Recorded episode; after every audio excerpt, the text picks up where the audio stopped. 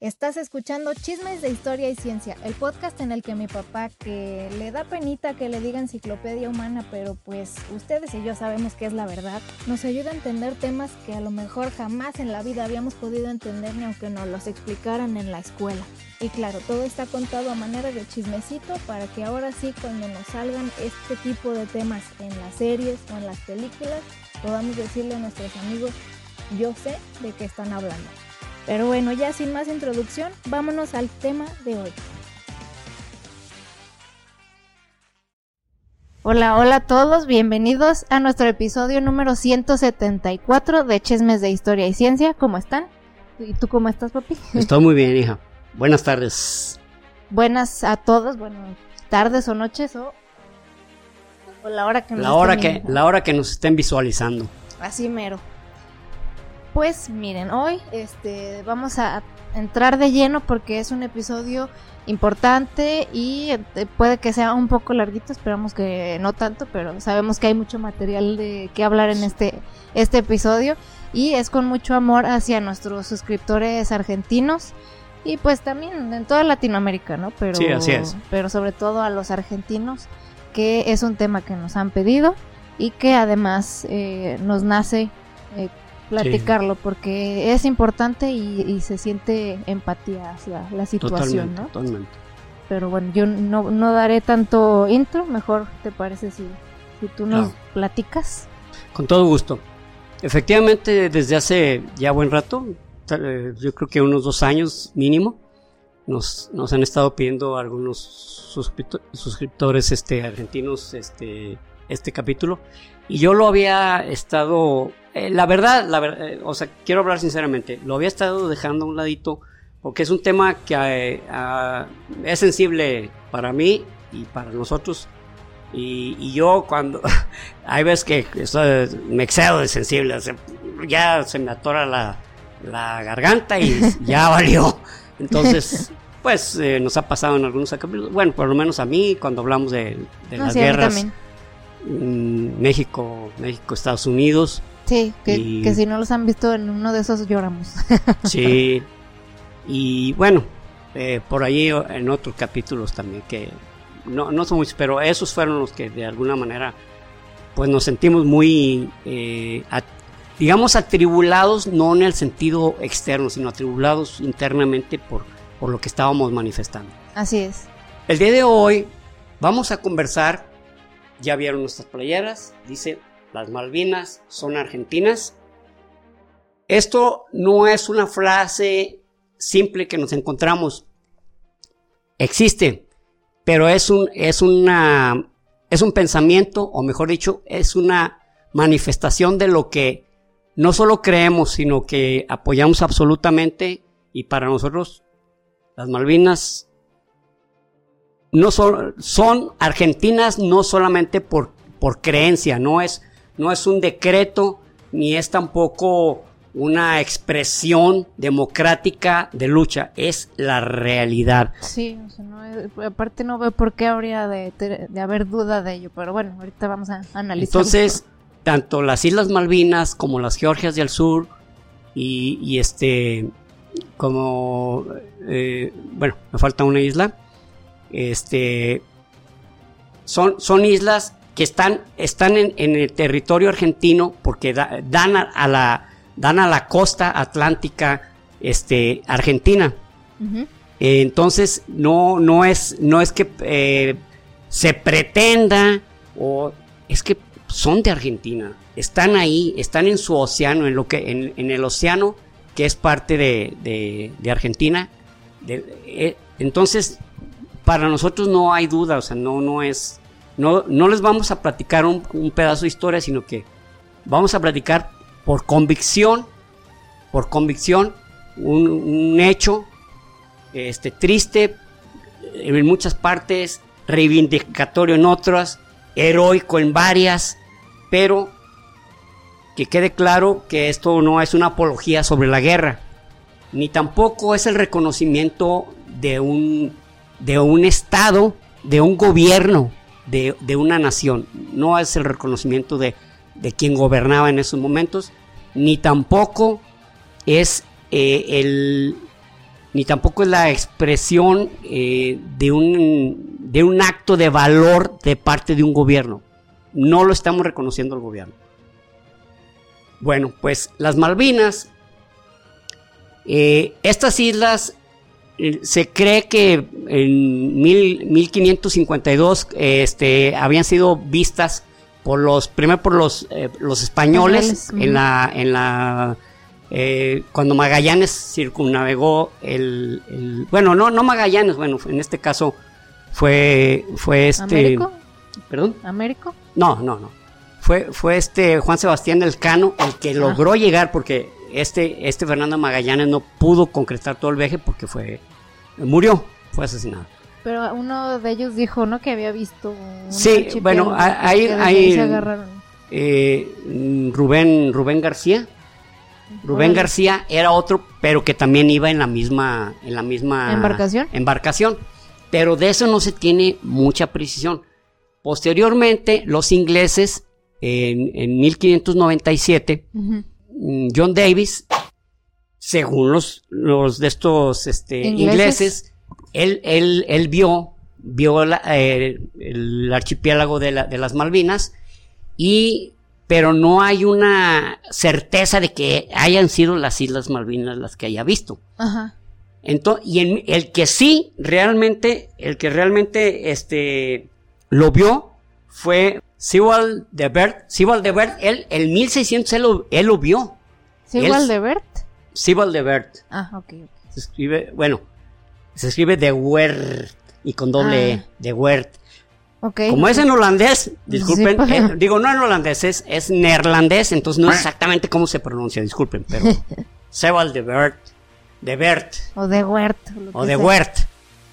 Y, pero ya fue en, en mil, 1600, 1657 eh, cuando eh, eh, John, John Strong, inglés, ya este le puso eh, la, la, ya las islas hay un son como eh, ah las otras islas que me faltó es la, las islas la isla Sandwich Sandwich ah, del sí, sur. sí, es cierto, sí, es cierto. es las islas Malvinas las islas Georgias y la Sandwich. del sur entonces entre la isla principal de las Malvinas hay un estrecho que es el de San Carlos pero ahí este señor Strong le puso de Falkland por el archiduque de Falkland, que fue el que le puso la lana para que hiciera esa expedición. Pero posteriormente, en 1752, no, estoy bien seguro de la fecha, ¿eh? los españoles dicen, ah, ¿a dónde mis hijos? Eso es, es, de la, pertenece a la corona española. Y pues sí, realmente, porque pues, estaban en, la, pues en, el virreinato de La Plata. Entonces, bueno, pues así quedó el asunto, fue pasando el tiempo. Y luego, eh, este, en los, eh, bueno, los ingleses ya tenían un plan establecido porque sabían que se estaban independizando muchas colonias. Entonces, mira, el momento que, que se produzca la, la emancipación y que se, nosotros intervenimos y nos los dejamos caer así, así, así, a lo pirata, cabrón. Y efectivamente, en, en 1827, ya independizado Argentina, ya como país, bueno, que se parecieron casi simultáneamente Argentina y Chile, que inclusive eh, hay un, en 1818, entre Bernardo O'Higgins, que es el padre de la patria chilena, y este José de San Martín, que es el padre de la patria argentina, se dan el abrazo de Maipú en 1818, donde expresan, pues, ¿saben qué? juntos hasta la muerte. Bueno, más bien de que estaban, de que estaban luchando por un país y los dos habían logrado independizar. Y, y en 1823, pues llega, llega un gobernador, ya de origen argentino, pero ya a la isla, y en 1830, al mero estilo pirata, llegan los ingleses y circulando y los corren a la mar. Pero, perdón, me pasé una parte. Una parte donde también los franceses participaron. Inclusive tenían una... Ahí ellos crearon un puerto que se llama el puerto de, San Luis porque en el siglo XVIII, 1730 y tantos, setenta y tantos, este, pues estaba el rey, eh, el rey Luis XV y, y en- a Luis XIV, el rey Sol. Entonces, en honor a él, se le había puesto y ese, ese puerto había sido, habían llevado eh, de personas de una zona que se llamaba Puerto De San Malo. de San Malo, exactamente. Entonces ahí les, les llamaban Maluans, Maluans, Maloís. Entonces Maluans y se quedó Malvinas. Exacto, sí, ellos fueron los que le pusieron el nombre. Realmente, Nada más se, me- se españolizó el nombre, ¿no? De se Malvinas. castellanizó, se castellanizó, pero ellos realmente el nombre, el nombre fue por los franceses, que finalmente se quedaron sin nada, fíjense. Sí. Lo, lo- que- lo irónico, ¿no? Que, rápido paréntesis, ese puerto no? de San Malo lo tengo ahorita presente y se me hizo una coincidencia porque este estoy viendo, empecé una serie que se llama La luz que no puedes ver, que está basada en la Segunda Guerra Mundial Ujú. y está padrísima, es la ¿En mejor serio? serie que he visto en mucho tiempo, nomás son cuatro episodios, Eh, eh, ¿de está buenísima, Eh, está en Netflix. Netflix. Ujú, e- ¿La ellos la, luz? la ¿La luz que no puedes ver. Y Ok. sale este Hugh Laurie, el, el Doctor Oh, House, el y sale House. Mark Ruffalo, el, eh, Hulk, Oh, el Hulk. y otro chavo que sale en la Mark serie Ruffalo de me cae muy bien, fíjate. Sí, es muy agradable. Y, y bueno, esa, esa serie está buenísima. Hace mucho que no me atrapaba tan rápido. Pero bueno, el punto es que lo- los sucesos principales son en la isla de San Malo. Y se me hizo Oh. coincidencia, pues así como de que también, pues esto también tiene que ver con Sí, San Malo. las Malvinas, las Malvinas les viene el nombre por San Malo. Exacto. Exactamente. Sí. Eh, bueno, e- este, este, ¿sí dije el nombre del gobernador? Bueno, se, llama- llamaba Luis Servet. Luis. Servet. Entonces, pero en 1830 llegan los, los ingleses y pff, van para afuera. Pero, eh, este, posteriormente estuvieron los, los argentinos reclamando, reclamando, eh, pues, ¿qué sabe? Esas, esas islas les pertenecen, ¿no? Y fue una tras otra vez, pero ya fue hasta, hasta el siglo, eh, pues prácticamente siglo XX, pasando la Segunda Guerra Mundial, que, que ya había, ya estaba la ONU, y la ONU reconoce, digo, que parece algo, algo, este, no, no muy, X. pecado muy- X, pero en realidad tiene relevancia cuando, se re- cuando la ONU reconoce un conflicto, o sea, que dice, ah, ¿sabes qué? Estas dos partes re- eh, están en conflicto porque efectivamente una puede ser que tenga la razón y la otra puede ser que esté en lo correcto. Ah, Entonces, sí, o sea, no sabemos exactamente quién está en lo correcto, entonces sí hay una discrepancia y la reconoce, cosa que no le gustó a la Gran Bretaña porque, ay, cabrón, no es cierto, o sea, ¿qué les haces caso? Pero sí, o sea, se reconoce que hay, que hay una acción reivindicatoria, no acción, perdón, que sí hay un reconocimiento re- de reivindicación por parte de los argentinos. Ok. Entonces, esto fue ya. mm, Fue pasado, pero siempre estuvo dentro de la mentalidad argentina. O sea, es algo, algo que nosotros no comprendemos mucho porque no lo, no lo hemos vivido. O sea, nosotros lo vemos por, el lado norte, que los gringos nos presumen, este, pues que, que, Nuevo México, California, Texas, pues, cabrones, pues son nuestros, güey. O sea, pero, en fin, o que, o que hagan un, un acto de, discriminación, de decir, lárguense a su país, espérate, tú me invadiste, como dice, como, como dije, como dice la canción de, de los Tigres del Norte, donde los acompañó, por, por cierto, este de la Rocha, Zack de, la, Rocha, el vocalista de Rage Against the Machine, y que se llama Yo no, yo no pasé la frontera, la frontera me pasó a mí, está, está Sí, bien esa canción, sí, escúchenla. sí, está chida. Y, Y es cierto. y es cierto. Ay, Entonces, gringos. Bueno, en fin. y acá, y acá con los, en Gran Bretaña, pues igual, oye, pues espérate, esto es nuestro archipiélago, ¿cómo que ya se te ocurrió que... Bueno, qué ¿Por qué? huevos de veras. Sí, sí, sí, sí, hacía el escaradote. Entonces, eh, fue, pa- eh, en, fue, fue, o sea, siempre estaba presente, siempre estuvo, está presente en la mentalidad argentina que esas islas pertenecen y que se los quitaron a la gandalla. Lo Pero, es lo que es, Sí, sí. entonces, eh, en 1976 hay un golpe de Estado. En ese tiempo gobernaba, eh, se, llama, Ma- se, se llama, aún vive, María Estela, María Estela eh, de Perón. Bueno, María, María Estela eh, Fernández de Perón. Ok. Ella, Martínez, perdón, no Fernández, Martínez. María Estela Martínez de Perón, pero le decían Isabelita. No sé por qué, nunca se me ocurrió investigar por qué. Le decían Isabel Perón, pero ella se llama en realidad María Estela. Entonces, e, ella era la esposa de, Perón y, al morir Perón, en 1974, ella poder, eh, se va al poder como pasó hace poco, cuando eh, fallece este Néstor Kirchner y su esposa Cristina Fernández de Kirchner llega al poder. Ok, ok. Eh, no, no, sé cómo funciona la constitución eh, argentina en ese, en ese sentido, porque ya, pues ya conozco dos casos de ese tipo, ¿no? Fallece el pues. marido y pues la esposa se convierte en presidente. No sé cómo está. Está, está cura eso porque aunque sea la primera dama, pues no significa que tenga habilidades para ser presidente. Capacidad de presidente. O sea, se, oye más como pero yo estoy seguro que alguno de, nuestros suscriptores, argentinos nos va a aclarar, no, miren, no tiene nada que ver una cosa con otra, esto fue casualidad. Cristina Fernández de Kirchner en realidad sí es una gran eh, política, etcétera, etcétera, etcétera. Sí, sí, mejor aclárenos para no hacer conjeturas. Para, no hacer conjeturas conjeturadas. se llega ese golpe de Estado y se instala una dictadura militar. La dictadura militar, pues, eh, el uno, uno de los, se puede decir, el, eh, era este Macera, Emilio Eduardo. Emilio Eduardo. Ya ve que tienen dos nombres casi siempre los argentinos. No casi siempre, por lo general tienen dos nombres. Esa es una costumbre, se me hace simpática y, y, muy típica, ¿eh? O sea, ninguna otra nación hace lo mismo. Diego Armando, Jorge Rafael, etcétera. Pero es algo. Y, y, y todos son todos son nombres, dos nombres este que, que son ¿Cómo se, ¿Cómo se llama cuando se escucha bien? Cuando no es este. Cacofónico. Cacofónico, exactamente, ¿no? Que no es cacofónico, ¿no? Aunque bueno, Messi sí es nomás uno, ¿no? Messi sí es. y, él, y él siempre, bueno, él siempre se.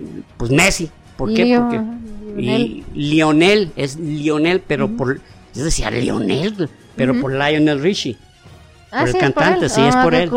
Sí, eh, yo dije, ay, en vez de ponerle Leonel, no, pero es por Lionel Richie. Órale. Bueno, entonces, este, eh, a ese golpe de Estado donde ya se instala en el poder Jorge Rafael Videla, el, general Jorge Rafael Videla, almirante más bien, se instala, pero quien realmente, eh, durante ese periodo, de, desde 1976 hasta 1983, queda instalado una bueno, fue prácticamente a finales del, a finales del 82, no, no 83, que han instalado una dictadura militar, la cual, pues, como su nombre lo dice, es dictadura, y donde los que se suceden siguen siendo militares. Es como la República de Myanmar, es una dictadura militar. Pero de eso no tenemos nada que platicarles a los argentinos porque conocen perfectamente el tema. Y así como en Sudamérica ha habido la instalación de algunas dictaduras militares que han estado buen rato y que perfectamente conocen de qué se trata. Eh, eh, eh, entonces Jorge Rafael Videla había, bueno, en 1971, me voy a referir un poco atrás, había habido como un arbitraje porque tanto argentinos como chilenos tienen, bueno, tenían un conflicto porque ya inclusive las dos presidentas eh, Cristina Fernández de Kirchner y esta eh, Michelle Bachelet, de, chilena, inclusive se hizo un monumento a donde ya no, o sea, donde se habla ya de un estado de, de aceptación con lo que está actualmente en el canal del Beagle. El canal del Beagle, eh, yo iba a empezar inclusive con el canal del Beagle, pero es del Big o del Bigle, voy a decir así castellanizado. Así como los perros Beagle. Sí, así, El canal del Bigle. Este, hay tres islas en las que eh, posteriormente Argentina quiso reivindicar su posición, pero le piden un arbitraje a, la Gran Bretaña. Y la Gran Bretaña determina que, son chilenas. Pero es todo, eh, eso necesito platicárselo exactamente cómo, porque está tan, tan enredado Ah, pues sí. Que, que, dices, no. Y es muy difícil que ahorita me meta en eso eh, porque, pues, me, voy a, o sea, va a ser un tema extenso. Y ya luego platicaremos sobre ese tema que estuvo así, así, a minutos de que, bueno, a horas, de que hubiera habido un conflicto entre Argentina y Chile. En 1976. Entonces, Jorge Rafael Videla, los eh, Argentina no reconoce el arbitrio, no, no conoce el laudo, no, no, reconoce el laudo, se llama. Laudo que dice que el Bigle, el Bigle está bien como lo, lo tiene determinado Chile. Que tres islas, este, eh, que luego se, le, diré, le pertenecen a Chile. Pero es como están las fronteras, no, no, está de locos, cabrón. O sea, sí está complicado, ¿eh? Está complicado. Entonces, eh, pero también era, eh, eso lo eh, no lo reconocen la, los argentinos, bueno, el gobierno argentino con Jorge Rafael Videla, y les digo, estuvo a punto de irse a la guerra. Una dictadura militar en Chile, que era Augusto Pinochet, una dictadura argentina, Jorge Rafael Videla. Entonces, pues ahí, ahí habla, ahí prácticamente lo que hablan son las armas, ¿no? Claro. Entonces, hubo una mediación. Si, uno de ellos se hiciera así como que hacia abajo, pues que ¿qué diría, qué diría de él si él es un ah, soldado? eso fue en 1978 cuando estuvieron a punto, pero hubo una mediación por parte de su santidad Juan Pablo II, que se acuerdan en 1978 fue el año de los tres papas. Fue Pablo VI, fallece y llega ah. Juan Pablo I, dura 28 días, fallece y luego llega Juan Pablo II. Entonces esto fue en diciembre del 78. Diablos. Cuando a unas horas, este, él como mediador establece, ah, tranquilos, hombre, pues a unas islitas, hombre, pues, acá en el Vaticano tenemos más, hombre, luego, luego. No se crean. No Qué que fuera él el que me dio. Sí, o sea, eh, yo, yo, fue, fue, lo que pasa es que se, se pensó en varias, en varias personalidades. Ajá. No, que el presidente de los Estados Unidos, no, no manches, no. No, que, que por ejemplo, también se habló del secretario de la ONU, que era un, que es una, bueno, era un austriaco, que no recuerdo ahorita su nombre, este, y también no, no, no lo reconocían como, o sea, no, no había un consenso sobre alguien que pudieran sentirse influidos así es que sintieran que, que tenían la calidad moral para hacerlo. Entonces y luego en ese tiempo, pues muriéndose los papas hasta que este, pues antes de que se muera, güey. Pero bueno, este duró muchos años. Sí, Entonces, le, eh, y se habla de que, bueno, que unas horas antes, el mismo Jorge Rafael Videla, en un libro que se llama Cinco horas, no, perdón, Cinco, no, no recuerdo, pero cinco hechos o algo así de, sobre las Malvinas, pero bueno, no, no recuerdo bien cómo se llama el libro eh, describe, dice que Jorge Rafael Videla fue el que le habló, le habló y dijo, venga a mediar, por favor. O sea, fue el que reconoció. Pero en realidad hubo una, un consenso. O sea, oye, ¿cómo ven que sea Juan Pablo II? El Papa. No, pues está bien, está bien. En realidad fue un consenso. Pero hay un autor que dice que, que no, que fue Jorge Rafael Videla, pero que fue una medida estratégica para que de último minuto se salvara la situación y él quedara como como un héroe. O sea, porque él, de hecho los chilenos ya estaban listos para recibir a los argentinos. Diablos. O sea, esto ya iba, ya estaba calentito. Ya había un pedo y se había, se había, de, y, y, de hecho, hubo un momento en que partió, partieron algunos buques este, argentinos, pero no llegaron porque hubo tormentas, unas tormentas muy fuertes, que en la zona pues, son tormentas terribles, ¿no? Y hace un frío de los mil diablos eh, cuando es, cuando es época de frío que es por allá en junio, cuando nosotros aquí nos estamos rostizando, ah, allá hace un frillazo de su Porque madre. Incluso ellos su Navidad es caliente, ¿no? También. Sí, exacto, es algo que, eh, conversamos hace poco. Bueno, pues entonces, este, eh, ese antecedente habla de que, de que los, los este, militares argentinos, pues querían una especie de, no reconocimiento, sino de, sustentar, eh, de consolidar su poder diciendo, estamos haciendo cosas por la patria.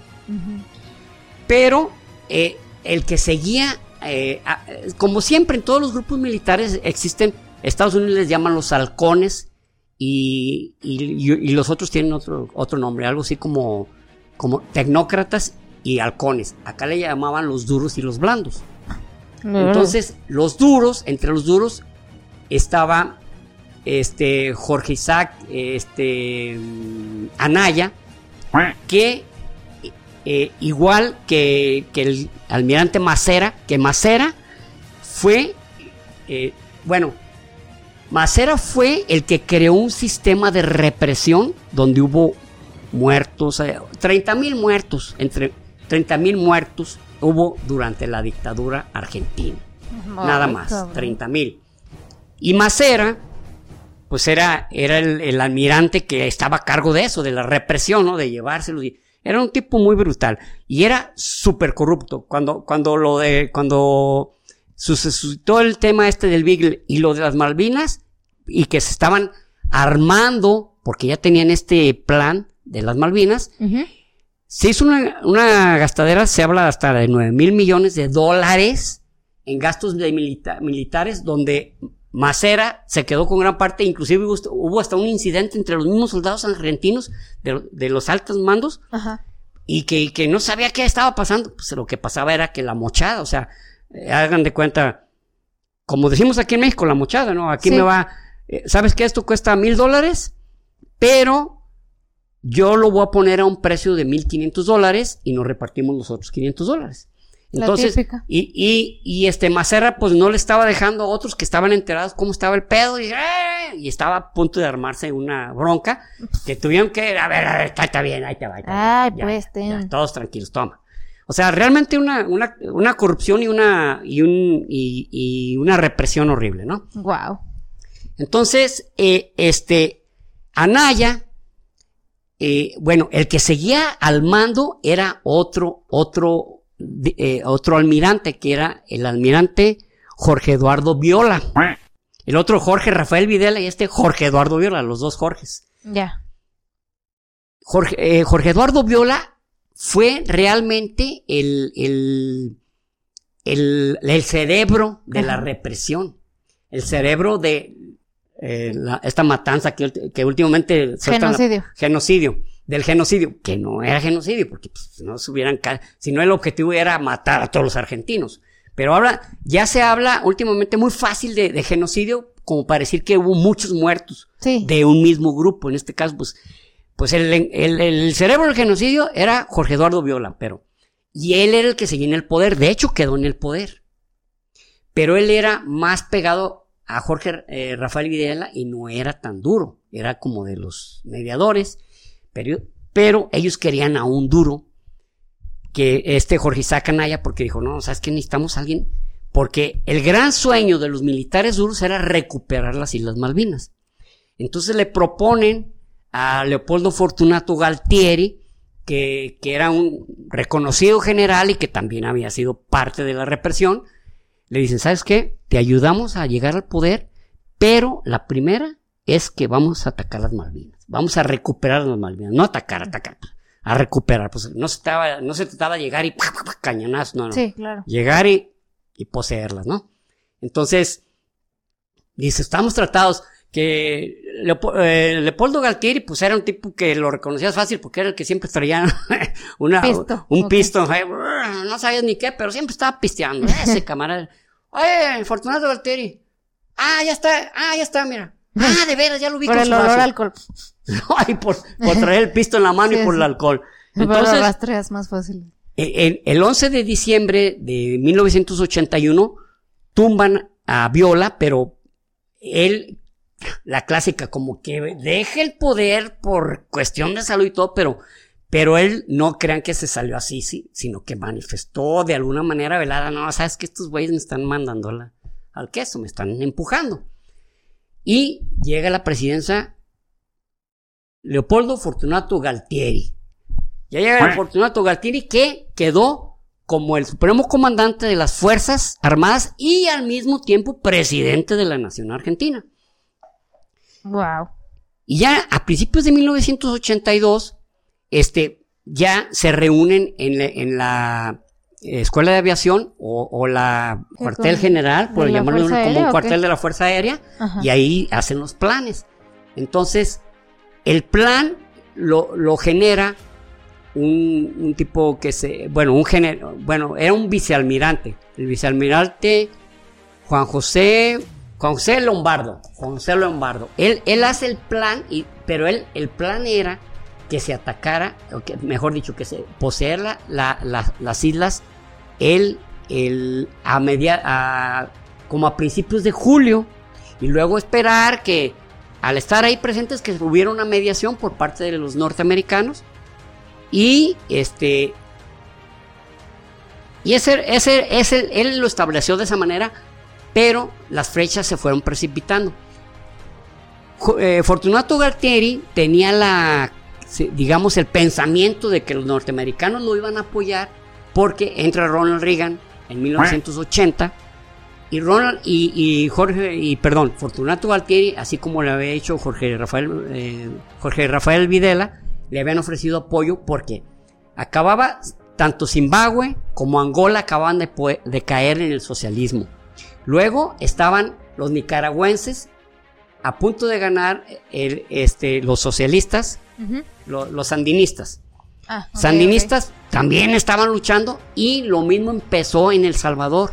Entonces, pues, por así decir, la lumbre estaba muy cerquita de los norteamericanos y le pide apoyo, pues, a, los, a los, este... ¿Americanos? No, no, eh, o sea, los americanos más bien le, eh, este, le piden apoyo a, los argentinos, ah. a, la Junta Militar Argentina. Oye, sí, nosotros los apoyamos en lo que se necesita. Entonces ellos se sentían como que nosotros los apoyamos. Ahora ellos nos van a, apoyar. ¿verdad? Porque pues nosotros les portamos buena onda. Se trataba de ser represivo, y eso, para eso tenían hasta maestría y doctorados. Dijeron, bueno, esto es pan comido para nosotros. ¿Qué más hay que hacer? ¿Qué más hay que hacer? Y luego, pues también acaba de pasar el suceso del 78, 1978, de cuando, de que la Rusia, Rusia se, se mete a, perdón, la Unión Soviética se mete a Afganistán. Entonces se, se, sentía un ambiente de que, oye, los comunistas están entrando por todos lados, cabrón. O sea. Tenemos que salvar al mundo. Tenemos que salvar al mundo. Entonces, eh, bueno, ya con este contexto, resulta que el 24 de marzo bueno, ya empieza a haber movimientos, empieza a haber movimientos y los chilenos, los chilenos estaban apoyando, realmente, estaban apoyando a los británicos en la cuestión de, de, algo de logística, espionaje e información de relevancia, ¿sí? Los chilenos, ah, sí, directamente. Es que... ¿Por pura ardidez o qué? Pues sí, estaban, mm, pues... Eh, lo que pasa es que ya, ya estaba desde hacía varios años, desde 1880, 1881, eh, ya estaba estipulado cómo iba a quedar el canal del Beagle y esto le estaban sacando muertos de la sepultura. Entonces los chilenos sentían como que, oye, oye, esto, ¿de qué se trata, cabrón? Si esto ya tiene, ya tiene un siglo, cabrón, ¿por qué, por qué, por qué lo están resacando y reclamando algo? Por eso, se, por eso le pidieron a los, a los británicos, oye, tú haces el arbitraje pero, pero ya se sabía que no lo iban a reconocer los, los argentinos, o sea, era, era otro el esquema. Entonces, ahí ya los chilenos dijeron, ah, sí, ya bueno, o sea, o sea, a jodernos la vida, pues nosotros les vamos a joder la vida a ustedes. Y, y los chilenos estaban pasando mucha información, este, que fueron de sus enemigos. Amigos de Argentina en, en la, en este, en, la, en las Malvinas, en, la, en la batalla de las Malvinas, fueron Perú y Venezuela. Y, y, pero Argentina, temiendo la participación, no sé por qué, pero la, Junta Militar temía la participación del mismo Chile con su ejército y Brasil con su ejército. Entonces tenía eh, eh, eh, gran parte del cuerpo del ejército argentino estaban desplegados en las fronteras, tanto brasileñas como chilenas. y el 24 de marzo de 1982, este, envían un comunicado que dice así. Porque como habían estado, habían estado diciéndole a los británicos, oh, vámonos reuniendo para ver lo de las Malvinas. Y ni siquiera les contestaban. Entonces, en 1980 hay una reunión de, de, parte de, los británicos, del, del, este, del de los Lores y los Comunes, de la, Cámara de Lores y Comunes, se hace la reunión y entonces dice, no, no, no, pues aquí no hay que... O sea, sin decirle a los argentinos, ah, ¿saben que lo vamos a ver? Sino que entre ellos, no, no, vamos viendo, a ver qué pasó. Ah, esto, esto, ah, Y les hagan caso. Esos humanos de segunda. Humanos de segunda. Cuando, bueno, entonces dice, dice así. Las dilaciones para discutir los temas a fondo las dilaciones, o sea, te estás tardando, para discutir los temas a fondo, daría el derecho a Argentina para elegir libremente lo que mejor resulte a sus intereses. O sea, prácticamente, esto fue el primero de marzo. ¿Quién mandó eso? Los argentinos, la Junta Militar. Entonces, prácticamente estaban diciendo, ok, no me haces caso, entonces, vamos a hacer lo que nosotros, nos, lo que le convenga más a la patria. Como el que cae otorga. Pues, el que cae otorga. Y eh, el, como mediados de, a mediados de marzo, en, la, en las islas, eh, en, una, en, las, en una de las islas, la, la, última que mencioné. ¿Sándwich? La, la, isla, en la Sandwich, no, en la Georgia. Ah. En una de las islas Georgias llega un chacharrero, un chatarrero, eh, de apellido Bukowski, que es argentino, y llegan y quitan la bandera de la Gran Bretaña y ponen la Argentina. Entonces esto fue como un atisbo, ¿verdad? O sea, supuestamente él iba por cuestión de negocios, pero llevaba parte del ejército. Y quitan la bandera británica, ponen la bandera. Y, y este, pues, Gran Bretaña dice, ah, ¿saben qué? ¿Qué estás haciendo? Les voy a, mandar, les voy a mandar un, el destructor Endurance y se va a ir hasta con submarinos atómicos, pero así como que en ese tiempo estaba Margaret Thatcher, que por cierto su popularidad estaba del nabo. Y en ese tiempo la Gran Bretaña estaba pasando por problemas muy serios económicos. Que no nomás, que no nomás la Gran Bretaña. En, en 1980 en Argentina quebró el Banco Regional y cerraron 100 sucursales. La inflación había llegado al 205%. O sea, entonces le urgía a los militares generar algo, un distractor, algo que que sacara de foco los problemas sociales y, financieros. Entonces, este empieza, empieza a preparar, em, eh, Anaya empieza a hacer la preparación de, la, llegada hacia, con la operación, se llamaba la Operación Azul, pero ya después le, cambiaron a Operación Rosario. Y entonces ya, cuando la Gran Bretaña tuvo la, certeza, Margaret Thatcher le habla a Ronald Reagan y le dice, oye, ¿sabes qué? Estos, este, los argentinos piensan tomar las islas, eh, las islas Falkland. Entonces, habla con él y dile que no, que no vaya a pasarse de rosca acá. Y el primero, primero de, de, abril eh, de, de 1982, Ronald Reagan le llama por la noche a Galtieri y no le contesta. Pero la segunda vez ya le contesta y le dice Ronald Reagan así literalmente, mira, presidente, no vaya a invadir, por favor, las Islas Falkland, porque primero, eh, la Gran Bretaña es un gran socio nuestro histórico, algo que no tenía ni que decir, pues ya se sabía, y Margaret Thatcher es muy, muy, una gran amiga mía. Ah, dicen que Fortunato Galtieri le contestó demasiado tarde. Los argentinos llegan con ocho, llegan 800 en una, en una nave, en un, barco que no, no, recuerdo si era una fragata que se llamaba la Santísima Trinidad, a cargo de Carlos, Carlos Buzo. Okay. Eh, y dice, ¿sabe? Pero no les dice hacia dónde van y cuando manifiesta, ¿saben qué? Vamos a ir a tomar las islas, las islas Malvinas. Hubo una gran algarabía porque finalmente era como el gran, el gran motivo de la, de la Armada Argentina no solamente era el, defender su patria, sino recuperar esas islas que les habían sido arrebatadas de, una manera piratesca y que, y que era el sueño del ciudadano argentino recuperar las islas y ellos estaban en el momento histórico de, lograrlo. Entonces llegan a, a, Puerto Stanley, se bajan este, y van a la casa del gobernador eh, y lo toman, lo toman prisionero y ahí hubo la primera baja.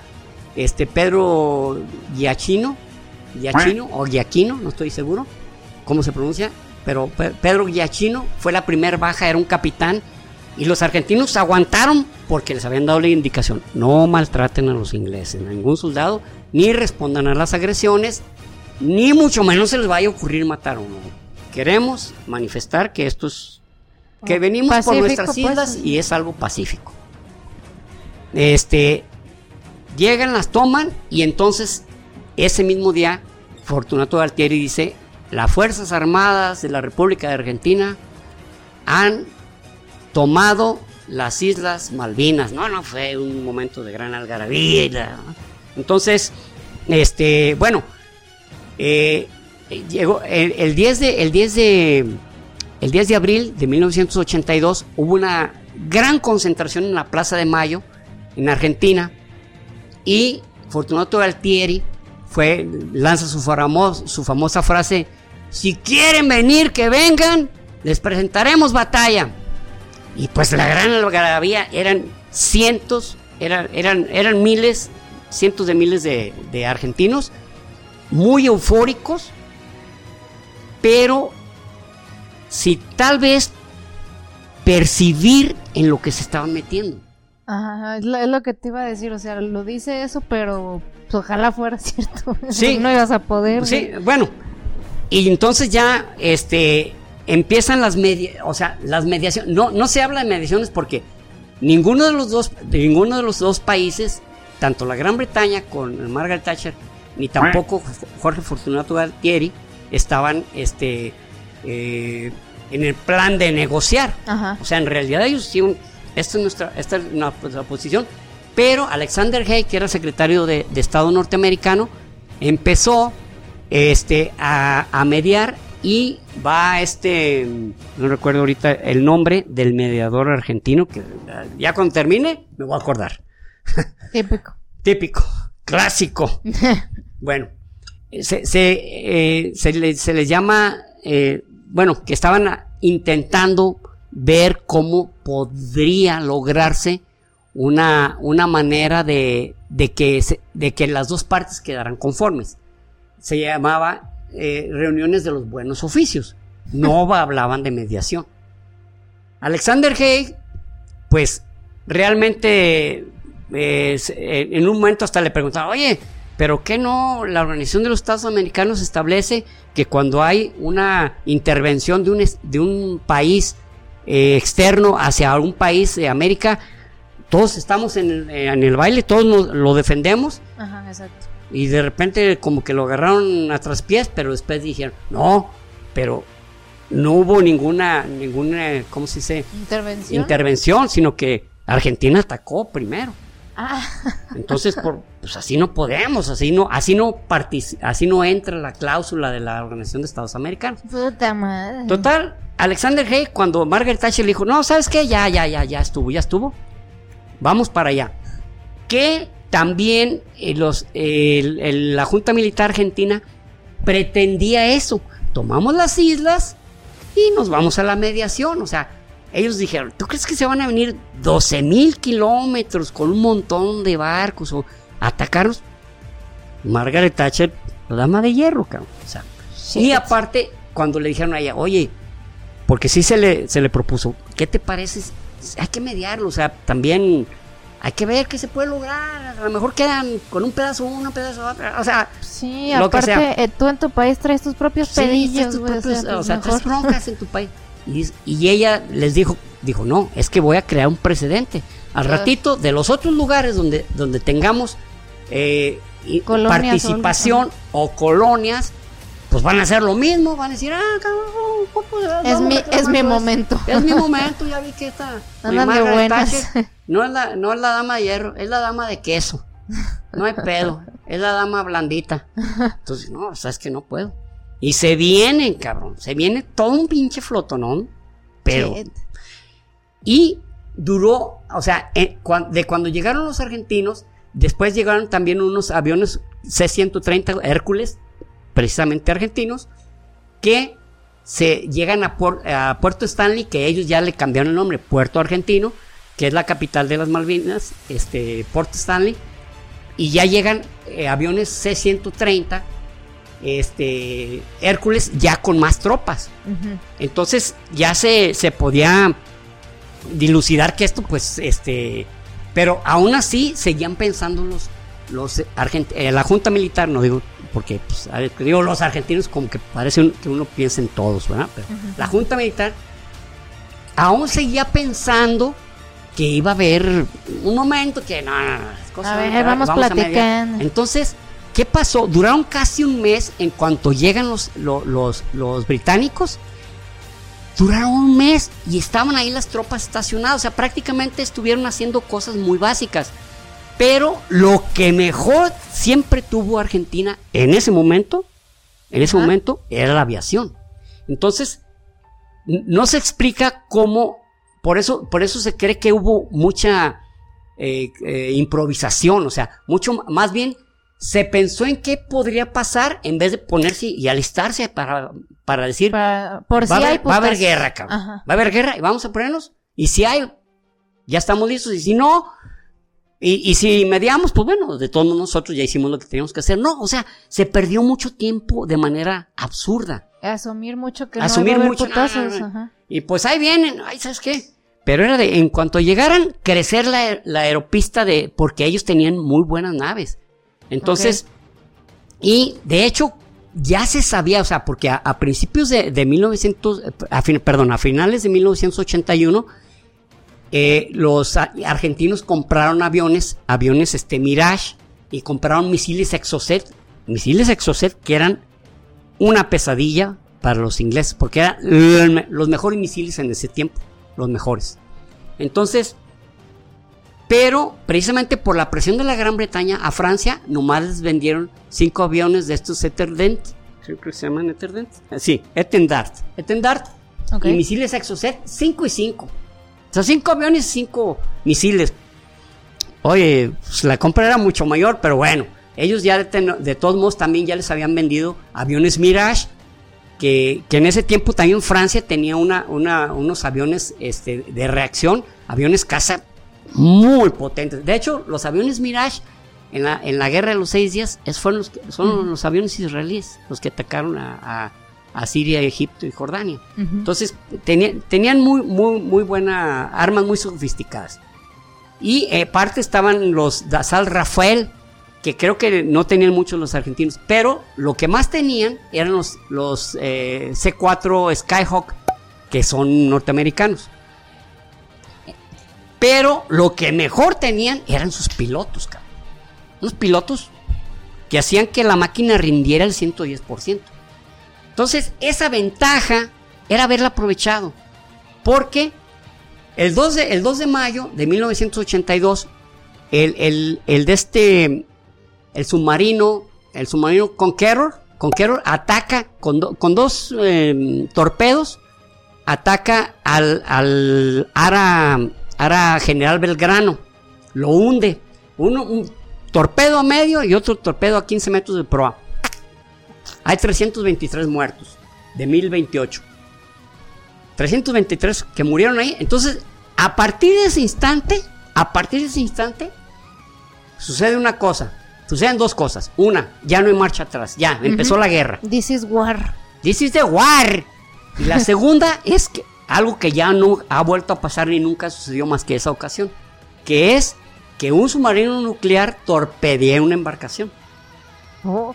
O sea, porque pues el misil, o sea, perdón, el submarino nuclear pues es para misiles nucleares, ¿no? Sí, o sea, pues no más. Es lo, pero acá pues ni modo que le dispararon un misil nuclear balístico intercontinental, ¿no? Pues tor lo torpedeó, lo Entonces, ya, se prácticamente, pero ¿qué, qué, qué pasó? Que después de, después, dos días después, los, los, los este, aviones de, eh, argentinos, precisamente eh, Skyhawk, hunden dos naves este, eh, inglesas. Ajá. Una se llamaba el Antelope y la otra se llama la Endeavor. Endeavor, creo que sí. sí Endeavor que. Y, el, y, y, el, Antelope. Los hunden, cabrón. Y este. Y, la, y la, las embarcaciones eh, argentinas se repliegan. Se, se, sacan de la guerra. Dicen, ¿sabe qué? Aquí se, aquí se rompió una taza y cada quien para su casa. Entonces, quedó todo a cargo de la infantería y, de la aviación. La infantería aún no participaba porque no habían logrado desembarcar, o sea, lo, los argentinos les verdaderamente les estaban haciendo la vida imposible a, los este, ingleses, de tal manera que los aviones los tenían bien entreteniditos, bien entreteniditos. Y este era, era tal eh, la, la destreza, destreza de, de los, de los, ¿Pilotos? Eh, de los pilotos que con esos aviones, ya, ya con los, los misiles Exocet ya gastados, hundieron siete naves y dañaron 20 naves, otras 20 naves este, inglesas. Que de hecho, entre ellos fue un, un, un portaaviones que los ingleses no han reconocido, pero hay esta filmación y todo, y, hay la caja negra. Y uno de los que participó es un piloto que aún vive, se llama eh, César, César, José César, César, no recuerdo su apellido, José César, que es la primera vez que escucho eso, José César. sí, ese sí suena cacofónico. Sí, medio cacofónico, sí, sí. Y, y, por aquí, bueno, por aquí tengo la apellido. le hubieran puesto José César José César Arca, el capitán José César Arca. Pero fíjense lo que hacían los, los, eh, los, argentinos, pilotos argentinos, volaban casi a ras, casi a ras, o sea, tan bajo que cualquier movimiento imprevisto se estrellaban contra el agua.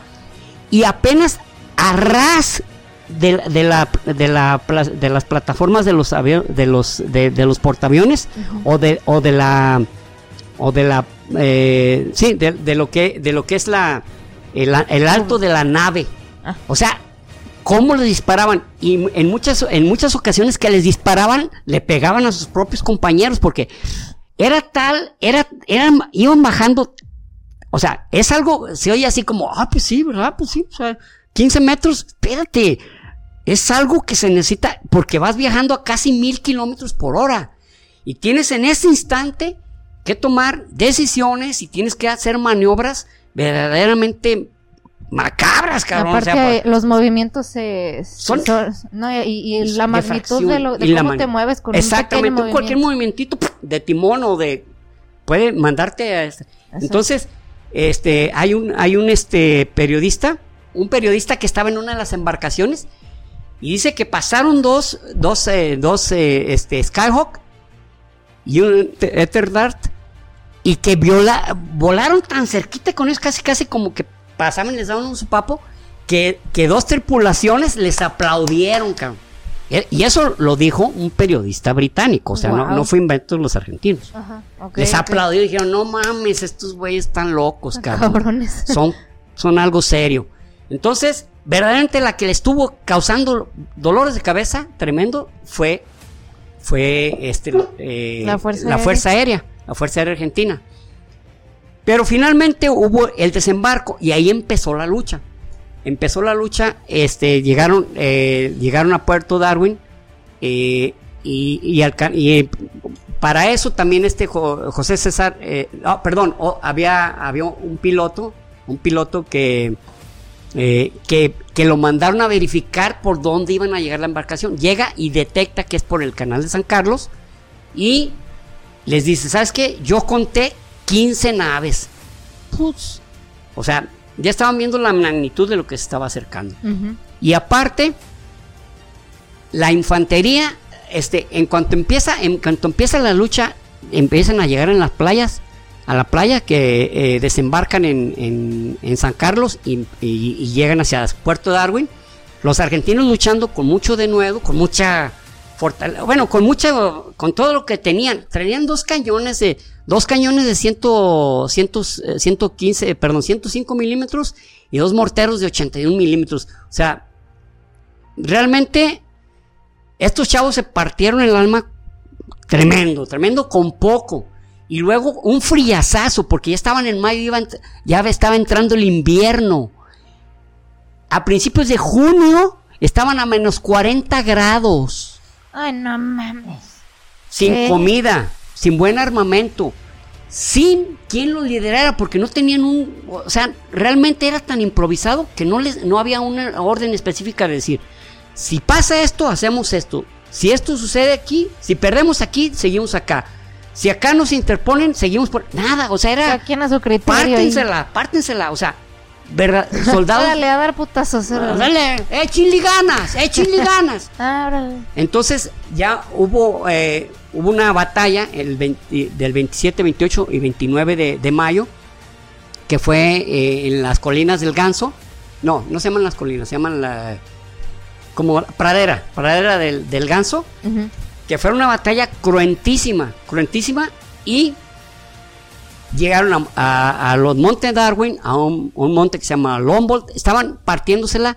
Llegó un momento que los argentinos estaban peleando con puñal, con, armas, armas blancas.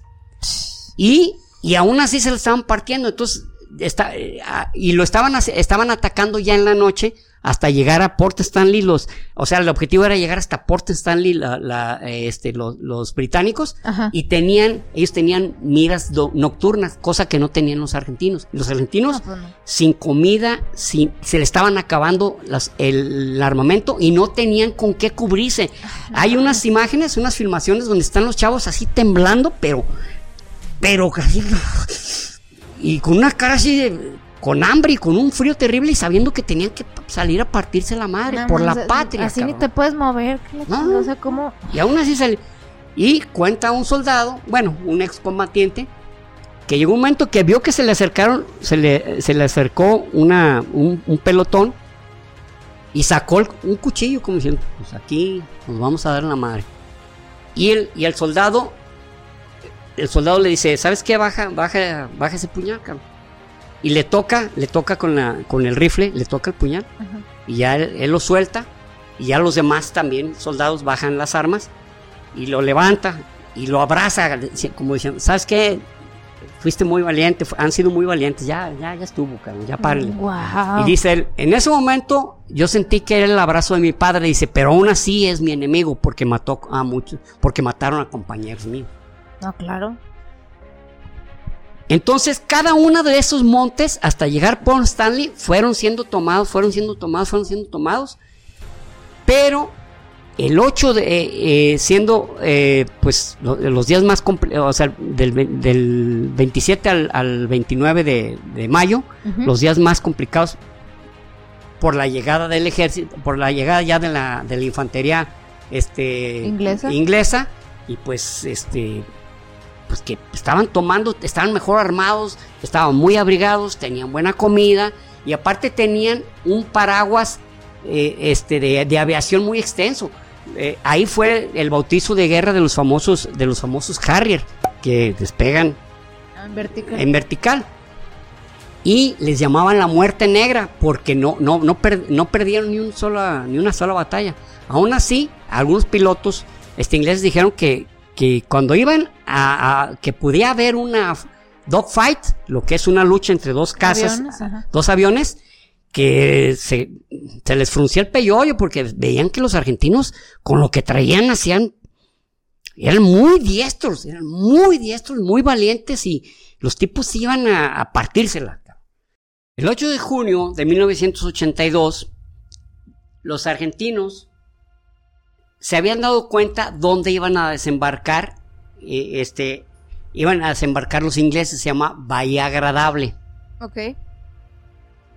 Bahía Agradable. Entonces, llegaron, llegó la infantería, pero lo que, lo que verdaderamente fue la pena mundial para los ingleses fue que la aviación estuvo machacándolos, machacándolos, o sea, ya no, ya no hallaban la puerta. Y para ellos era para los ingleses era como una especie de operación más, porque todos pues, le estaban saliendo, o sea, lo estaban haciendo batallar porque ellos pensaban que en unos días se iba a acabar eso. Y realmente los argentinos pues duraron dos meses y medio. Entonces, llegan a, y, la aviación argentina los machacó hasta que casi, pero sí hubo muchas bajas, muchas bajas de la aviación este, argentina. Claro. Y entonces esa, esa, esa batalla, la de Bahía Agradable, yo, yo, yo no lo he visto, pero dijo un, o sea, más bien lo dijo un excombatiente eh, que, se, que es historiador. Dice él, yo, yo no lo encontré, lo busqué y no lo encontré, que de las 20 batallas de la Gran Bretaña, las, las más grandes batallas que ha tenido, las que más le ha batallado, la número 19 es esa. Ah, caray que la batalla de, pues, de, Bahía Agradable que, que estuvo, que, ya no sabían, que estuvo desagradable, que ya no sabían ni qué cabrones hacer. Que tuvieron que apoyarlos todos, o sea, ellos iban a entrar con la integridad, pero ya tuvo que participar la aviación, tuvo que participar eh, la, la, fuerza naval para poderlo sacar de la atolladero. Entonces, ya, este, el 14 de mayo de 1982, prácticamente ya los argentinos ya estaban peleando, eh, ya, ya no tenían con qué pelear, ya no tenían con qué pelear, ya no había Sí. armamento, digo, ya no había municiones, les Comida. habían derribado muchísimos aviones, había habido 655 muertos, eh, este, hubo 352 por, 252 por parte de, lo- de los ingleses, pero lo, lo curioso de esto es, esos fueron los muertos, pero hubo 400, entre 350 y 450 suicidios argentinos y 230 suicidios ingleses. Yo, yo es algo que a la fecha no, no, no, le, he bus- no, le, no le he buscado a qué se debió. Digo, digo, los argentinos a lo mejor por el sentirse, a lo mejor uno sentir, Sobrepasados. o- no, no, y, y- y sentir, sentir la, imagínate dolor, un frío que, que te mataba, cabrón, sin municiones, Hambre. y viendo hambre, y viendo cara a tus compañeros. O sea, yo digo, pues sí, cabrón, a lo mejor hasta- Eh, Pues no hay, probablemente nada, no yo hay nada hubiera- que hacer ya aquí. no hay nada que hacer aquí, pa, adiós, cabrón, se acabó. Sí. Pero los ingleses, Sí, está yo raro. no, yo no, nunca lo entendí. Y eh, a final de cuentas, este, bueno, el 14 de junio se rinde este Menéndez, el, el- como les digo, el, el- el- el- el gobernador de, De las sin- Malvinas. de- de- de Malvinas. Sin embargo, este, el presidente Galtieri le decía que no se rindiera. Dijo, no, güey, pues ya, querrás que los masacren, cabrón. O sea, estaba tipo, tipo bigotines, ¿no? Oye, Ándale. cabrón, están aniquilando. No se van a rendir. Sí, pues tú no estás aquí, cabrón. A ver, vente. Exacto. Vente un rato, güey, para que sepas. Nomás, que, nomás quiero que estés un día bajo nuestras condiciones. Un día nomás te pido, cabrón. Bueno, este, ya se rinde eh, Ar- Argentina. Argentina eh, la- y pues devuelven, los toman prisioneros y es cuando ya pudieron comer, cabrón. Sí, literalmente. Wow. O sea, y pues los devuelven ya como prisioneros, este, pero eso ya trajo las siguientes consecuencias. Este, eh, bueno, hay un cementerio a todos los jóvenes fallecidos ahí de Argentina, jóvenes de 18 años, 19, 20, 21, jovencitos, que realmente estaban, sin- estaban diciendo, me voy, me, estoy, a morir, pero, pero, pero va a ser por, por mi patria y porque recuperemos las islas que tenemos 100 años queriéndolas recuperar, se las vamos a dar a nuestros ciudadanos. Y yo digo, y digo esto porque ellos no sabían, o sea, tú como soldado, si te dicen, vamos a hacer esto, tú confías en que tu, en, en que tu, tu general al mando o, tu, o, o el, el, el de más alto nivel sabe qué está haciendo. Ajá. Sí, sí, sí. O sea, no te está diciendo, eh, vayan y mátense y muéranse y, y- y la, y la patria se los va a agradecer. No, si te dice, vas a hacer esto, ok, él es el alto mando. Hay un plan, me van a Hay dar un lo que plan, necesito. van a dar lo que necesito. este. Este, Ver- vieron las va, va a haber alternativas, va a haber alternativas. Si una cosa fracasa, ¿qué vamos a hacer? Y si dicen que hagamos esto es porque ahí tenemos que sostenernos, porque ellos dicen Porque que ahí saben, ajá. ellos saben, ¿cómo no? Pero no. El- el- lo, lo- lo absurdo, lo aberrante de esto es que ni siquiera tenían un plan definido para la guerra, tenían un plan para qué. Porque con toda certeza iba a haber una mediación. Pero estaban solos, cabrón. Eso sí, pero los peruanos participaron hasta con, hasta con aviones. No digo que la gran cantidad, pero 5, 10, perfecto, cabrón. Pero fueron los únicos. Los peruanos realmente han sido muy buenos eh, este, vecinos de los argentinos. Porque inclusive hasta cuando ganaron el campeonato mundial, se dejaron ganar 6-0. Cosa que no, no, no, no quiero que nadie se ofenda de, de quien escuche, pero es la verdad. O sea, les apoyaron en eso. Dijeron, órale, Cuando fue ahí, cuando fue ahí en En Argentina, en Argentina. 1978, que ya estaba, que ya estaba que ya en era la, dictadura. la dictadura militar. Entonces, pero los peruanos los, los apoyaron como, como soldados y como ciudadanos, realmente. Ellos y Venezuela, fueron los únicos. Entonces, cae la junta militar. Fue la derrota y se, y se eh, en el 2, 2 de julio se, entra, se suspende la veda electoral, entonces fue cuando entra Raúl Alfonsín y se juzga, se juzga a los militares, por ejemplo, pues este Jorge Rafael Videla pasó hasta la última etapa, de, todo, de ahí en adelante se la pasó en la cárcel hasta que murió. Ay, güey. Macera fue otro que se pasó, ¿verdad? Y aquellos, aquellos que eh, Viola estuvo un tiempo, estuvo 17 años en la cárcel. Jorge Eduardo Viola. Y este, y en, en la Gran Bretaña, la, la, Margaret Thatcher se va hasta arriba, cabrón, en las encuestas y vuelve a ganar en 1983 porque era una heroína. Porque desde la Segunda Guerra Mundial no habían tenido batallas de ese tipo. No habían tenido batallas de ese tipo. Habían participado en algunas, le habían ayudado los a, la ONU y, a, Estados Unidos en, en, Corea, este, a Estados Unidos en Vietnam. Eh, así, eh, participaciones de ese tipo, pero no una guerra directa, desde la Segunda Guerra Mundial no la habían tenido.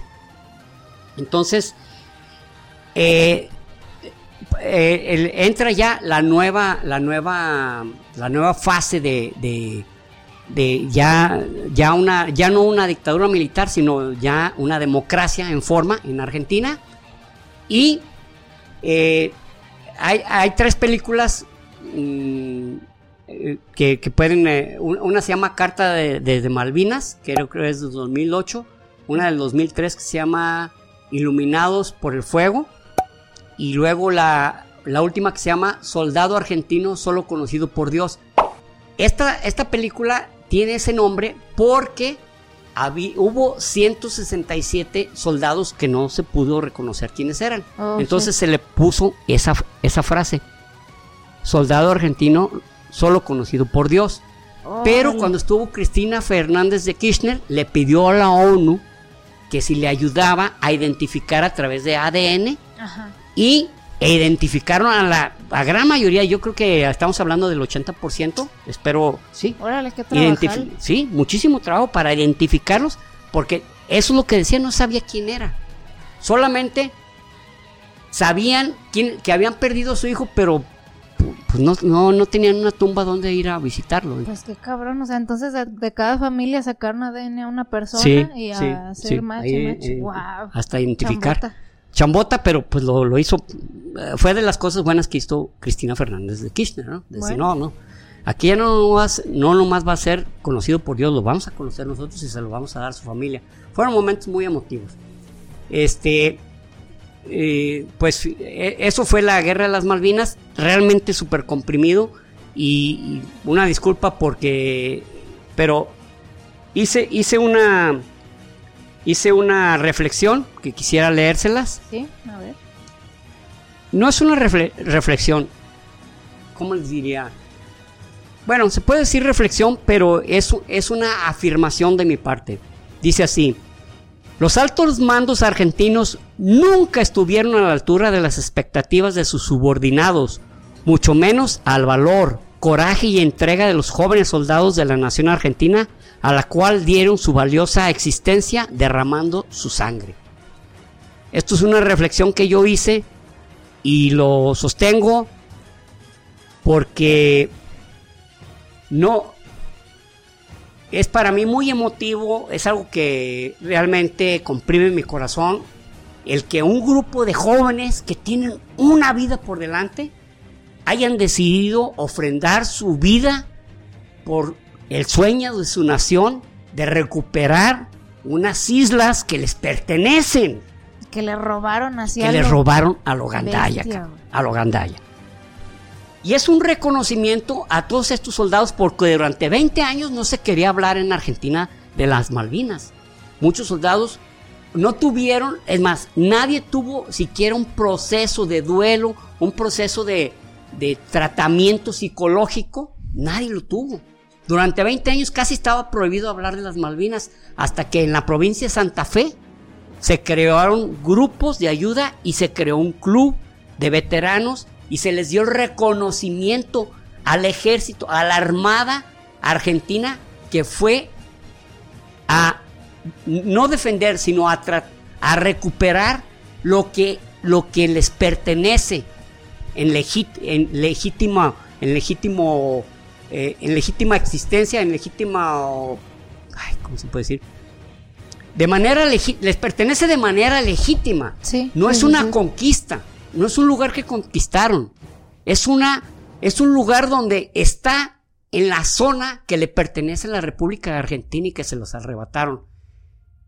Es vaya este video como un reconocimiento a todos aquellos argentinos y argentinas que perdieron un ser querido en esta guerra, que finalmente no ganaron, no recuperaron su isla, pero recuperaron la democracia y recuperaron, y no, no recuperaron, y recibieron el reconocimiento de sus propios enemigos como seres muy valientes, como personas muy entregadas, como gentes difíciles de, de combatir por su coraje, por su gallardía, por su gallardía y por su entrega.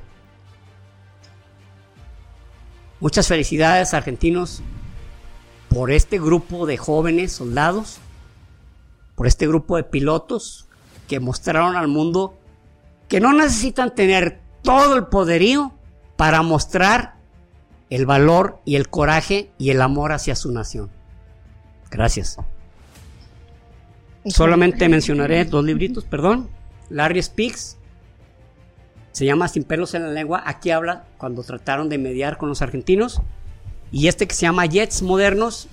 Aquí, bueno, viene este que recibió su bautizo de fuego, el Harrier. Y está este otro avión. Es el Skyhawk, A4 Skyhawk Ajá. de la McDonnell Douglas que bueno, este, este libro se llama Jets Militares Modernos, es de Robert Jackson, y bueno, básicamente era para que vieran algunos de los tipos de aviones. También tengo el de barcos, pero ya se me, se- me dijo, "Ay, voy a hablar de, de los cruceros de línea, de XX, ¿no? A- destructores, portaaviones, etcétera, pero no, eh, con eso básicamente. Y me enfoqué en la aviación porque la aviación fue la verdadera protagonista de la es guerra exactamente. Ahí ahí en la aviación no ganaron los ingleses ¿eh? ahí prácticamente hay un empate técnico. A- aún teniendo menos aviones y, y de me- y- y- y menos modernos que los de los ingleses aún así los ingleses no pueden decir ganamos la batalla aérea ganaron la batalla terrestre ganaron la batalla marítima naval, pero la aviación un empate, se puede decir. Híjole, pues es- lo que sí, o sea, claro, esto es, este video es para reconocerles la valentía, la dignidad con la que lucharon contra el imperio más grande del mundo. Así es. Y, y la tercer potencia en ese momento era la tercer potencia Mm. mundial. O sea, la neta, no era... La neta, yo hubiera pensado desde antes, pues, que las probabilidades eran mucho menos. O sea, como que iban a, a ponerles una pisoteada luego, luego, casi como que sin haber podido dar batalla. Por, digamos, por la grandeza de, de las riquezas La o- o- diferencia y de- exacto, o sea, de cada país o- y bueno, no era solo un país, pues era toda la Gran Bretaña, ¿no? Pero eh, el- la manera en que lo hicieron y que les dieron una batalla, a pesar del resultado, no, no tienen por qué verse como una humillación o derrota o algo, aunque bueno. Que, el- que el- de hecho los ingleses más bien fueron los que declararon que se sentían humillados cuando Ah, los está. argentinos llegaron a, a- a las Islas Malvinas. Ellos sintieron que era una humillación. Más bien ellos sintieron Ah, la, pues. la humillación, ¿no? Pues claro, o sea, sí. Luego donde, donde asumes que vas a llegar casi de, de, de, de campo, y que tienes muchos muertos y que aparte pues no logras, no logras tomar el, el puerto Stanley que era la principal objetivo. Tomamos puerto Stanley y ya se acabó la guerra. Pues primero pasa sobre un grupo de valientes que casi hasta a pedradas te van a, te van a pelear, cabrón. Exacto. Hasta mordidas, cabrón. Entonces, argentinos son y fueron valientes. Y eh, una disculpa por los mexicanos que en el mundial les dijeron groserías. eh, Referentes. así es, que, que ay, en las Malvinas se habla inglés y que. O sea, sí, hombre. ¿cómo, ¿Cómo en un evento deportivo sacas esas cosas? O sea, se me hace muy bajo. Sí, hombre. Eh, a veces el fútbol y varios deportes sacan lo peor sí, de la sí, gente. Sí, eso, eso queda claro, ¿eh? El- en- Saca como una, algo muy primitivo, ¿no? Así eh, como ya estoy bien de acuerdo, como algo, algo de lo más, de lo más cochino, que quieres hablar de, de una nación, este, tanto ciudadanos como inclusive eh, reporteros de fútbol dicen las peores pendejadas que no tienen nada que ver, cosas que verdaderamente maltratan este, la honra de, otra, de, otros, de otras naciones, de, de habitantes de otras naciones, que no tienen nada que ver. Exacto, ahí que, ya nomás. Que generalizan por un partido de fútbol, por una. O sea. Y eso, eso que dice que hablan inglés, bueno, también lo, en alguna manera lo han cedido, o sea, en, 1998 y, y 2000, 2006, no estoy bien seguro, ¿eh? Okay. Pero no sé si en 2006 o 2010 ha habido referéndums y los, y los eh, malvinenses que pues quieren ser, quieren pertenecer a la Gran Bretaña, pero es que también, pues, en qué otro, no, no han crecido bajo otro, bajo otra bandera, ni bajo otro idioma, o sea. No, pues sí, o sea, ya como, si ya está dentro de ti impregnado, porque es lo único que has visto, pues cómo vas a preferir ¿Cómo vas a preferir otro? no? No sé, iba a hacer una conversación, pero mejor no, porque luego puede resultar ofensivo. Okay. Pero, este, pues sí, ellos crecieron bajo, bajo ese idioma, bajo esas costumbres, bajo ese régimen. Sí, pues no es su culpa, o sea, es culpa de los ingleses, básicamente. Básicamente. Entonces sí está, pues cabrón, a ver qué pasa con sí. esa situación. No, pero de verdad hay, hay muchos que reconocemos el valor, el valor, en, en no solamente por la, la batalla de las Malvinas, sino porque es una gran nación, porque enorgullecen a nuestro, a nuestro, a, son parte del orgullo de América. Todos los países son parte del orgullo de América, cada quien con lo que, con algo con, diferente. con algo diferente. Uh -huh. Eso, eso es lo encantador y genial de nuestra, de nuestro continente. Sí, exacto. Y eh, eh, bueno, como ya, ya, les había dicho sobre esto, actualmente eh, acaba de entrar un nuevo presidente este muy polémico, pero yo les diría, bueno, personal, ¿eh? es Fernando. Navarro, no, no, no represento al grupo, no. Fernando Navarro dice, denle la oportunidad porque está haciendo las cosas muy diferentes y tal vez eso es lo que necesita la nación argentina. Ha tropezado en muchas eh, de una manera, de otra, de otra, de otra, de otra y ha sido un tropiezo tras tropiezo tras tropiezo. Uh -huh. Y este hombre viene con ideas muy diferentes. Javier Milei viene con ideas muy diferentes. Y, y claro, todo cambio brusco produce mucho temor. Sí, pero tal claro. vez es lo que se necesita. Tal vez es lo que se necesita. O sea, que llegue un tipo Esperemos. que diga, ¿sabes qué? Gánate lo que, lo que te tengas que ganar para que te alimentes. Y no esperes que el Estado te, te regale o, eh, bueno, en estos días acaba de pasar que aerolíneas argentinas han sido privadas, luego del Estado, luego otra vez privadas, luego, privat eh, luego otra vez este, nacionalizadas. Ha sido una continua quiebra. Y el sindicato le dice a Milei, le dice a Milei que, pues que ellos son los poderosos y que ellos se van a encargar de la. Y le dice Javier Milei, ah, estamos tratados, les regalamos los aviones, ustedes encárguense. Ustedes encárguense, ustedes son los expertos, tienen razón. Nosotros no sabemos esto. Uh -huh. Encárguense ustedes. Sí, pero el mantenimiento y e eso lo paga el Estado. Ah, no, no, no, no, no. Consíganse, eh, consíganse este, ¿cómo se llama? Eh, empresarios o consíganse inversionistas. inversionistas. Ustedes ya, ya es de ustedes los aviones, ya son de ustedes. Consigan inversionistas para que sea, para que le ganen, para que sea este un gran negocio y ustedes ya van a ser parte del negocio, no nomás van a ser el sindicato. Pero como siempre, en el socialismo extremo, este, el dinero mejor gastado es el que no es tuyo, el es que, que le pertenece a la, el que le pertenece al, el que le pertenece al pueblo y está hecho un masacote, dame parte y dame parte y dame parte. Pues, gánatelo, cabrón. Gánatelo. Sí, esperemos que sea el cambio que necesitan y pues también toda Latinoamérica necesita un cambio. Sí, es que, eh, todos igual, necesitamos. Si ellos nos ponen un ejemplo, pues vamos viendo Exactamente, que, exactamente. que se aprende. ¿verdad? Tal vez, tal vez podamos voltear a ver y decir, oh, mira, este experimento llamado Miley funciona.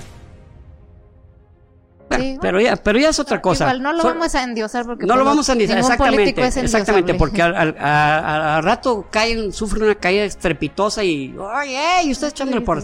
Solamente les, le- les, les digo que denle el beneficio de la duda. Sí, y que, y que les mandamos este buenos deseos que ojalá Buenos deseos que chido. ojalá se cumplan. Así es. Pues bueno, entonces eh, es la hora de pasar a los saludos. A los saludos. Yeah. El primero es para Elizabeth Franco. Ella es actriz y dice que le encanta la historia también. Oh, Nos encontró y que no, no ya no nos deja de escuchar, que normalmente nos escucha en Spotify, pero pasó a saludar acá en YouTube. Muchas gracias, Entonces, Elizabeth. Gracias, Elizabeth. Que te vaya muy bien en tu carrera, que seas exitosa y que pronto te veamos triunfando y digamos, oh, mira, ella es Elizabeth Y es nuestra suscriptora. Esperamos, de verdad. Y si ya estás en algunos programas o algo, pues también dinos. ¿no? Háznos- Para- saber para presumirte. Exacto, así es. Un abrazo, Elizabeth. El siguiente es para, bueno, su usuario está así, Eri Balgur 9170. Dice, nueva suscriptora, que nos escucha en podcast y ahora le puso cara a nuestra voz. Dice que le gusta nuestra dinámica y que tú hubieras sido uno de sus profes favoritos hace 20 años. Hace 20 años. Muchas No, pues gracias. ¿eh? gracias, gracias Muchas gracias. por eh. pasarte a un saludar. Sí, sí, y, y estoy segura que sí hubiera sido así, ¿eh? Gracias por pasar a, a los, a saludarnos acá en, en el YouTube. Muchas gracias. Y el último es para un gato naranjoso. Así está su usuario. Dice que le gusta nuestra relación y que él tuvo la suerte de tener también un padre increíble. Que también se apellida Navarro, incluso. Sí que es... No, ¿Hay algo que me quieras decir? ya, eh, nomás te advierto que ya mandé mi prueba de ADN y a ver si no me sale algún pariente por ahí. no, sí, paréntesis, me hice una prueba de ADN para ver qué este ascendencia traigo. Entonces, les estaré ahí pasando el chisme de qué me salió. Estaría como sí, interesante va a estar ver eso. interesante. Yo también estoy esperando el resultado. Sí, ojalá digan de, de qué lado cada cosa, ¿no? Para que tú supieras cuál es lo tuyo. Sí. No, Sí, no, no, luego, te luego ya lo haré, pero, pero sí. Sí, está muy, Sí, muy el- interesante ese pedillo. Sí. Eh, ah, pero para terminar el comentario de un gato naranjoso, dice que no se debe tomar a la ligera lo de traer hijos al mundo. Esto lo dice de- a partir de un episodio de lo de asesinos seriales, este, porque se pudimos ver cómo la infancia marca a las personas, es, ¿no? Entonces que, que no debe ser a la ligera porque les podemos arruinar la infancia y convertirlos en monstruos. Y- Convertirlos en delincuentes mínimo. Mínimo, sí. Entonces el, el traerlos con conciencia y darles todo el amor y todo es lo que hace la diferencia para un- Sí. tener un adulto saludable y que le haga bien a la sociedad a comparación de todo lo contrario. ¿no? Realmente ahí está Estoy la clave. Ahí está, ahí está el, el quid, la infancia. Sí, la infancia es lo cabrón. Entre más lo, lo analizo, o sea, bueno, nunca me he tomado así como el hecho de tener hijos así a la ligera. Nunca he dicho como de, ay, pues mira, ya. Ay, que venga. ching". Ya Dios dirá, no, no, o sea, nunca lo he tomado a la ligera, pero entre más aprendo sobre diferentes cosas, incluido lo de asesinos seriales, es como confirmas, güey, sí tienes que ser bien consciente de la crianza y de la delicadeza Sí, de, de un sí. ser pequeño al Sí. que tú crías. Sí. Entonces, Créanme que, bueno, eh, probablemente ya lo he dicho, pero yo, yo siempre, yo cuando Rubí estaba en, desde que Rubí estaba en gestación, yo tenía profundamente instalado eso, tuve siempre profundamente instalado eso. Esto es lo mejor que me, está pasando y no debo arruinar, porque yo lo puedo arruinar, lo puedo echar a perder. Y hice mi mejor esfuerzo cometiendo errores como todos los papás. Los papás creen, los papás no vamos a la universidad, no nos graduamos de papás, nos graduamos, siempre lo digo, nos graduamos como, como papás con nuestros hijos y nuestros hijos se gradúan como hijos con nuestros papás, o sea, los dos al mismo tiempo. exacto. No, sí, pero pues sí, sí, eh, hizo toda la diferencia y yo les puedo decir que ya tanto con mi ex- experiencia personal como aparte habiendo este infor- habiéndome informado sobre otras cosas de crianza y eso les puedo confirmar que noto que le pusiste mucha mucho pensamiento a mi crianza, pues que no Sí. lo hiciste al Ah, güey. Sí lo ¿viste no- sí lo noto. Muchas gracias. Ah, muchas No, pues gracias. gracias a ti, pues yo Es, que es la- de los mejores reconocimientos que, que he recibido.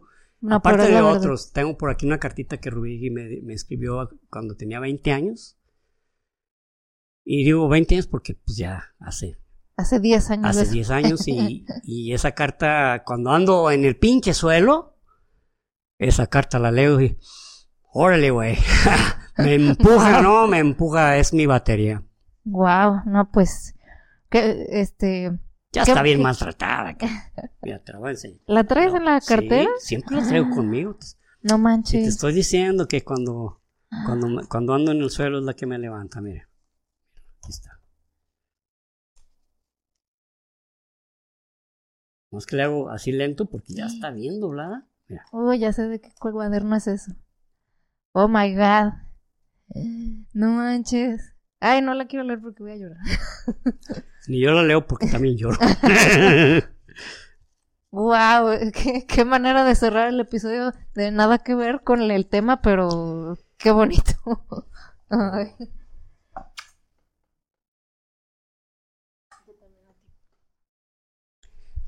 Híjole, chicuelos, pues eh, esto les juro que no fue planeado, eh. No, no, no, para estoy nada, seguro. pero... Ella no sabía que. Ni Sí. se acordaba que había escrito esa carta, yo creo. No, sí me acuerdo que te Sí. la escribí, pero no sabía que la traía. No, está siempre conmigo. Wow. Siempre está conmigo. Híjole, pues este, pues, los queremos mucho. Ojalá ustedes también eh, tengan un amor así bonito. Ay, ya se me va a cerrar mi gargantilla. Bueno, los queremos mucho. Déjenos qué emoji, los que llegaron hasta acá. Un avioncito, un, un avioncito, este, pues ahí. de los, eh, hay, hay, de, de- de esos de reactores de modernos, porque creo que hay uno de esos de como de la Primera. Guerra Mundial con doble ¿A ala. poco? Sí, Según yo nomás hay aviones comercial, un avión comercial ahí nomás. el avión que quieran, pero si es, si es de reactor, Ese, y si no uno comercial, pero pongan un un avión. avioncillo, ahí me ponen el Airbus A320, por favor. bueno, eh, que, que estén muy bien, ojalá que les haya gustado el episodio y de todos modos ya saben que nos interesa saber más información complementaria, qué tal libro, qué tal serie, tal película también que complementa el tema, aquí déjenosla para que los demás chistóricos también tengan otras cosas que consultar que estén avaladas por ustedes. Gracias. Nos vemos el próximo episodio. Hasta, hasta pronto. Y recuerden, Prohibido dejar de aprender.